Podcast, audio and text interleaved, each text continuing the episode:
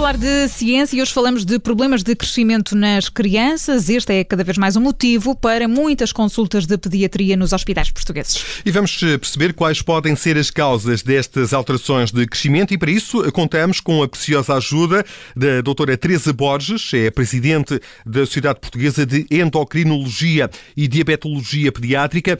Muito boa tarde, bem-vindo ao Observador. Boa tarde. Doutora, que doenças podem estar associadas às alterações de crescimento?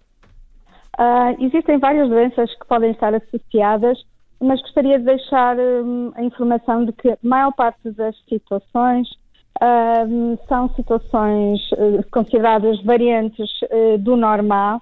A maior parte das situações de uh, baixa estatura após os dois anos de vida são geralmente situações de baixa estatura familiar, por isso um contexto familiar que não é de todo muito favorável a uma boa estatura na idade adulta. Que não está, portanto, associada a qualquer doença, é uma questão de natureza genética. Exatamente, é uhum. só uma tendência genética para que isso aconteça e também as situações de atrasos constitucionais do crescimento e maturação. No entanto, é preciso estar alerta porque, eh, apesar destas eh, serem as principais situações que estão por trás das baixas estaturas, existem sem dúvida doenças sistémicas uh, que podem estar por trás disso e, portanto, é muito importante uh, esta monitorização do crescimento uh, ao longo da vida da criança até atingir a estatura final para se poderem identificar essas situações que são patológicas e que têm uh, tratamento. E doutora Teresa Borges, qual é o valor normal de, de, uma, de crescimento de uma criança por ano e de, de um adolescente? Não sei se há aqui já existe um parâmetro com certeza definido, não é? Existe, sem dúvida, existe um parâmetro do qual nós nos socorremos, que é a velocidade de crescimento. Esta velocidade de crescimento deve ser avaliada preferencialmente uma vez por ano ou então de seis em seis meses, nunca é por períodos mais curtos do que seis meses, porque o crescimento da criança é um crescimento sazonal e, portanto, aí existem alturas do ano em que elas crescem mais, outras, outros períodos em que crescem menos, por isso uh, essa avaliação da velocidade de crescimento deve ser feita desse, desta forma. Um, e essa velocidade de crescimento vai variando ao longo do período todo do crescimento da criança. A velocidade de crescimento durante o primeiro ano de vida é, é, o, é o, período em que a criança cresce mais centímetros, por isso uma velocidade de crescimento mais acentuada uhum. à volta dos 25 centímetros num ano, e depois essa velocidade de crescimento vai diminuindo uh, e mantém-se uh, estável até o início do desenvolvimento pubertário, antes do, da, da puberdade e nesse período longo de crescimento o, consideramos patológica uma velocidade de crescimento que fique aquém dos 5 cm por ano. E depois surge a puberdade e na, na puberdade ocorre aquilo que nós chamamos o surto de crescimento pubertário, que volta a ser uma velocidade de crescimento outra vez mais acentuada, não tão acentuada como aquilo que acontece durante o primeiro ano de vida, e portanto esta velocidade de crescimento deve ser contextualizada de acordo com a, criança, com a idade uh, da criança e de acordo com o seu estadio pubertário. E doutora Teresa Borges, uh, existe mesmo uma hormona do crescimento? E partindo do pressuposto que sim, como é que ela se comporta? Uh, existe, sem dúvida nenhuma, uma hormona de crescimento que é um dos fatores mais importantes para o crescimento de qualquer criança, mesmo do adolescente. Não é um fator isolado que condiciona o crescimento, mas é extremamente importante. A hormona de crescimento é uma hormona que é produzida uh, por todos nós, uh, uh, mesmo os adultos produzem-na, e é produzida pela hipófise, um, e depois essa hormona do crescimento vai atuar levando, promovendo o, crescimento, o crescimento ósseo. existem crianças que têm déficit de hormona do crescimento, por isso têm alterações genéticas ou alterações anatómicas a nível da hipófise, que compromete o, o, a produção desta hormona do crescimento e, portanto, essas situações devem ser identificadas, devem ser sinalizadas para que possam uh, fazer a terapêutica e desta forma otimizar não só o, o, o crescimento uh, da criança, mas também muitas outras, uh, muitas outras situações que estão inerentes, como questões metabólicas, porque a hormona do crescimento não é só importante para o crescimento, mas também é muito importante a nível metabólico. Certo, porque lá está, há certas doenças que depois podem resultar eh, desta, desta hormona não, não existir em quantidade suficiente, não é? Há certas doenças que depois se podem desenvolver por causa disso, percebi bem? Sim, exatamente. sem dúvida. E a partir de, de, que idade ou quando é que é aconselhável aconselhar um especialista, doutora Teresa Borges? Para quem nos está a ouvir, identificado este problema, quando é que se deve consultar um especialista?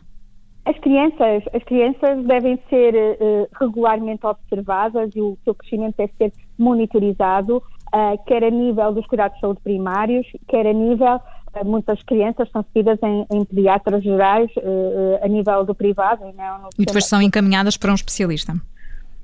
Sim, quando é detectado alguma, alguma, alguma alteração do crescimento, alguma desaceleração do crescimento, que é avaliada exatamente por esta diminuição da velocidade uh, de crescimento, essas crianças devem ser uh, orientadas para centros especializados com vertente de endocrinologia pediátrica para poderem ser avaliados e ser identificadas as situações que têm indicação terapêutica. E nós, nós indicámos isso também no início da nossa conversa, que a vossa associação identificou cada vez, a vossa sociedade identificou cada vez mais casos uh, deste, deste tipo. A que é que isto se deve, doutora Teresa Borges? Porquê é que temos cada vez mais crianças a ser sinalizadas por este tipo de problemas? Um, nós temos cada vez mais crianças a fazer terapêutica com hormona do crescimento, não só porque esta terapêutica está indicada nas deficiências da hormona do crescimento, mas também noutras situações em que, apesar de não haver déficit de hormona do crescimento, está comprovado que se nós utilizarmos uma, numa dose uh, suprafisiológica, por isso uma dose mais elevada do que uh, utilizada na deficiência da hormona do crescimento, conseguimos promover o crescimento dessas crianças. Portanto, existem uh, várias outras indicações para a terapêutica em que a hormona do crescimento é, é, é comparticipada a 100% pelo nosso sistema, sistema de saúde nomeadamente em ciência renal crónica, uh, doenças genéticas como o síndrome de Turner, uh, que são situações que, têm, uh, que também têm em que há aplicabilidade do uso da hormona do crescimento. Doutora, a Inês Santos, que preparou a entrevista, a nossa produtora, escreve aqui que a nossa população está cada vez mais baixa? Somos, estamos cada vez mais pequeninos? Não, não Não estamos? Não, não concordo com isso de todo temos verificado até que a nível mesmo, a nível dos nossos atuais adolescentes, nós, eu acho que não há estudos nenhums da nossa população eh, uhum. portuguesa, mas a, a, percepção que nós temos uh, no dia a dia é que nós temos, em média, o, os nossos adolescentes parecem-me uh, uh, bem mais altos do que eram há uns anos atrás. Sim, isso é verdade. E não há estudos científicos sobre a estatura média das diferentes populações? Pelo menos em Portugal não, é, não há nenhum estudo científico sobre em Portugal, nós, por exemplo, as nossas as curvas que nós utilizamos para monitorizar o crescimento das nossas crianças são curvas são eh, as curvas da Organização Mundial de Saúde, que foram feitas não baseadas na nossa população, mas baseada na população de seis países distintos. Existem países, sim, a nível mundial e na Europa, que têm curvas próprias crescimento da sua própria população e que, portanto, tem uma população uh, muito mais uh, estudada do que a nossa está atualmente.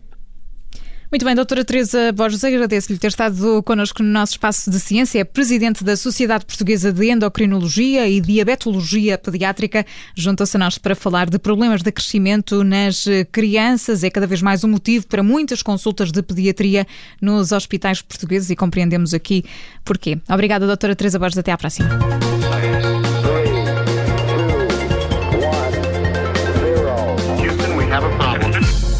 Rádio Obrigada por ter ouvido este podcast. Se gostou, pode subscrevê-lo, pode partilhá-lo e também pode ouvir a Rádio Observador online em 98.7 em Lisboa e em 98.4 no Porto.